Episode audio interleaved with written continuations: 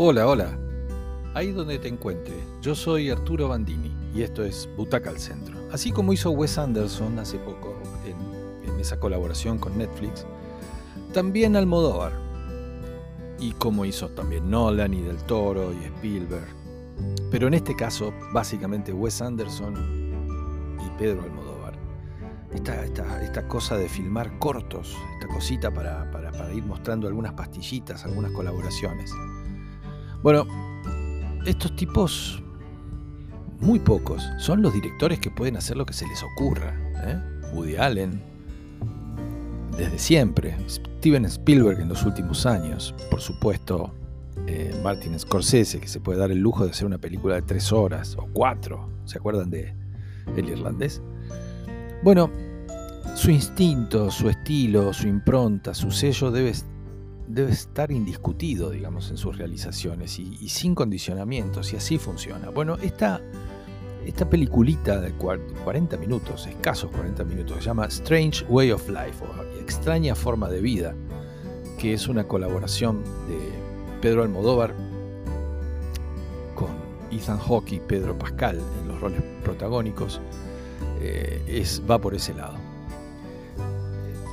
Acá el gran manchego, como todo el mundo lo conoce, hace uno de esos poemas coloridos y a la vez profundos, que son con los que nos deleita, digamos, ¿no? Sus películas son eso, algo kitsch, en 31 minutos, perdón, dije 41 porque son 31 minutos parece contar el lado B del secreto de la montaña. ¿Se acuerdan de aquella famosa y, y sorpresiva película de, del coreano Secreto de la montaña?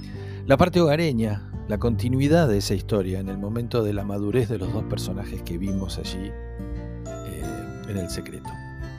Acá son Silva y Jake. Silva es Pedro Pascal, un cowboy errante, y Jake es Ethan Hawke, ahora sheriff del pueblo. Ellos son el centro de todo el relato y cargan con el peso de toda la historia. Si Silva llega a verlo un día y todo se tensiona en el ambiente ya. Jake no lo esperaba, hace mucho que no lo ve, pero está claro que hay algo entre ellos, hay una tensión, algo que se percibe desde el momento en que se saludan y que Almodóvar filma de manera que no nos queden dudas.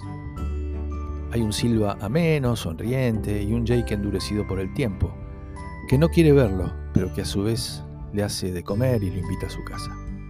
Hay reproches, todo está bien en mi vida desde que desapareciste, parece decir Jake, pero pasan una noche juntos como nunca lo habían hecho. Todo en ese relato lleno de cosas interesantes y de matices se van a referir todo el tiempo a unos días locos de hace 25 años atrás cuando los dos eran muy jóvenes, pero que está claro que ninguno de los dos olvidó. Pero Silva no vino solo a verlo, su hijo está siendo perseguido porque asesinó a una mujer, nada menos que a la esposa viuda del hermano de Jake. Y Jake es la justicia, es el sheriff, así que Silva vino a pedir clemencia para su hijo. A partir de ahí la película se centra en otra cosa, en el deber y la justicia, en una persecución y un tiro que Silva le dará a Jake en defensa de su hijo para que escape. Bueno, después empieza otra película. Miren todo lo que pasa en 31 minutos la convalecencia del sheriff en el rancho del hijo de Silva, esos días y esas noches, con los cuidados de ese rústico hombre enamorado, servirán para aplacar los ánimos y para responder la pregunta central de este ejercicio de Almodóvar. ¿Puede un hombre imaginar una vida doméstica con otro hombre? Así, solos en un rancho en el medio de la nada, cuidando uno del otro.